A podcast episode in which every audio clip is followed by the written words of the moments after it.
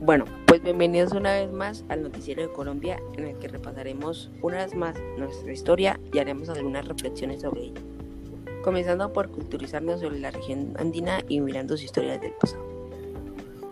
Así que lo primero es presentar a las personas que nos van a acompañar el día de hoy. Alejandra Castro López, Ana Rodríguez y un invitado especial. Comencemos por las características de la región andina. Para esto nos acompaña Alejandra Castro. La región andina está conformada por los departamentos de Antioquia, Boyacá, Caldas, Cundinamarca, Huila, Norte de Santander, Quindío, Risaralda, Santander y Tolima. La cordillera de los Andes recorre Sudamérica de sur a norte. Al llegar a Colombia, en el oasis colombiano, se divide en tres ramas que se denominan Cordillera Occidental, Cordillera Central y Cordillera Oriental, las cuales recorren a Colombia de sur a norte, formando la región andina.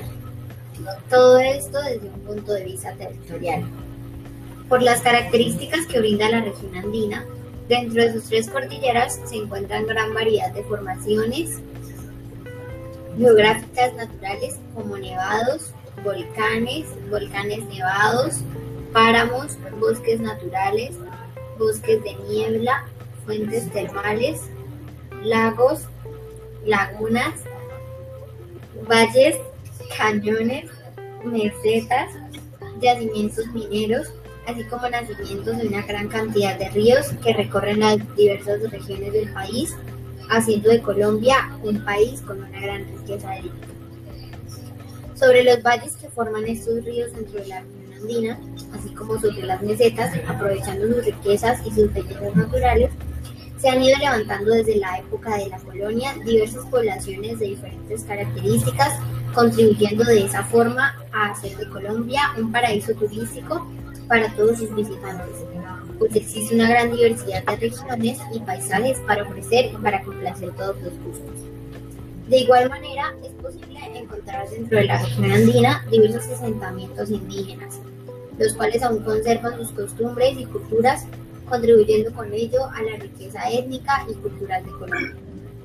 La región andina, por contar con todos los pisos térmicos y encontrarse dentro de la región tropical, ha permitido brindar los hábitats ideales para que Colombia se haya constituido en uno de los países que ofrece mayor diversidad de flora y fauna a nivel mundial.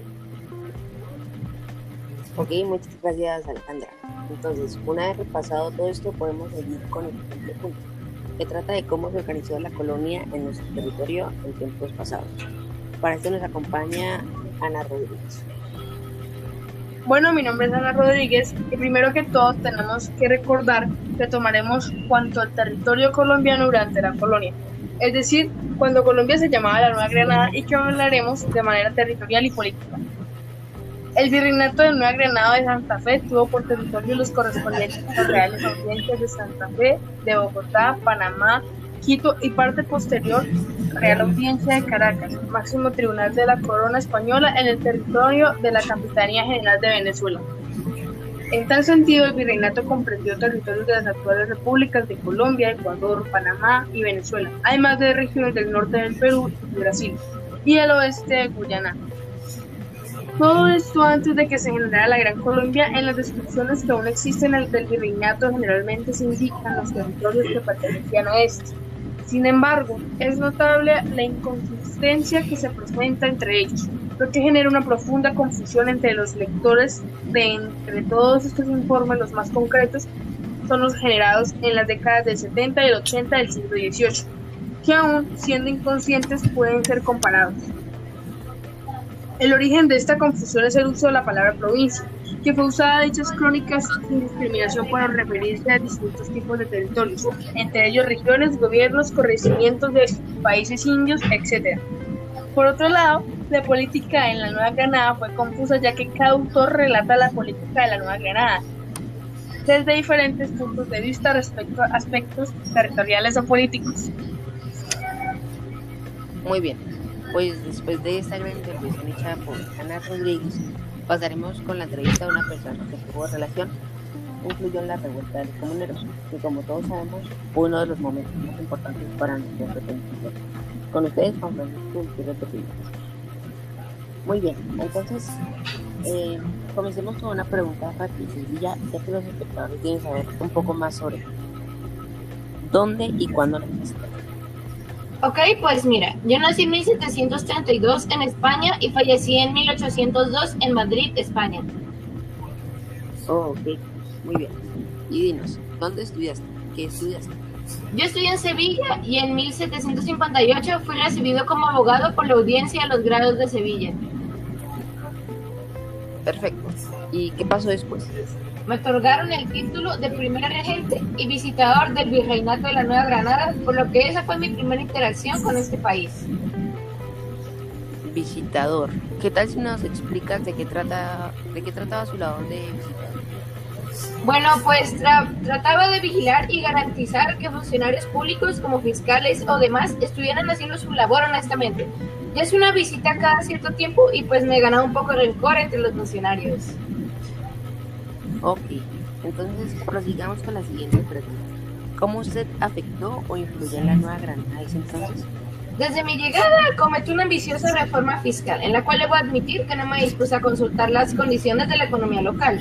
Esto dio consecuencias tales como la aseguración de monopolios gubernamentales y el aumento y extensión del alcabalado. Todo esto hizo que el pueblo estuviera en desacuerdo y comenzaran a manifestarse. Claro, esta fue una de las razones por las que se dio la revuelta que es el tema que estamos tocando hoy, cosa que se dio en 1781. Pues muy bien, muchas gracias Juan por explicarnos esta ilustración y darnos un poco de contexto sobre lo que pasó Ahora vamos a ver un pequeño resumen sobre dónde y quiénes fueron los esclavizados en la época colonial. De nuevo nos va a acompañar. Las personas que fueron esclavizadas fueron indígenas y africanos. Estos fueron a América. Esto se debe a que los españoles necesitaban una mano de obra para extraer oro y que los indígenas estaban teniendo una disminución demográfica rápidamente gracias a epidemias y enfermedades. Los mandingas y otros fueron los que predominaron en el África. En ese tiempo eran gente que llegaba de la costa del centro occidental. De los muchos esclavizados que ingresaban a la Nueva Granada y a la gobernación a través del puerto de Cartagena, provenían de una gran diversidad de pueblos de distintas partes de África, como del occidente por su cercanía al mar.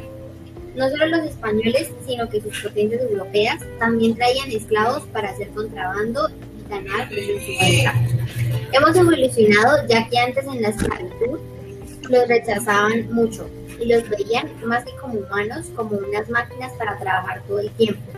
Pero gracias a la evolución, a la revolución de todo esto, hemos podido superar esta situación de manera que la gente ya ha reflexionado y tenido en cuenta que las tiras negras importan mucho más de lo que se imagina. Y ya la mayoría ha mejorado en el aspecto de respetar las diferencias, aunque siempre va a haber algo por mejorar.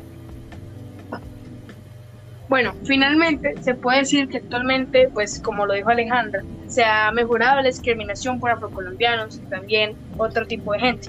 Por ejemplo, también los indígenas y otros grupos étnicos, ya que la gente actualmente, como dice ella, está reflexionando y está aceptando a la gente sin importar las diferencias.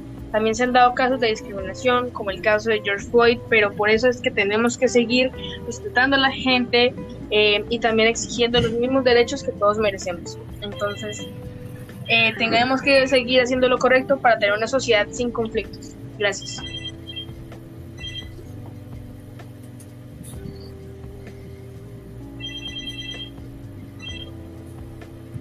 Bueno, pues muchas gracias por escuchar nuestro noticiero.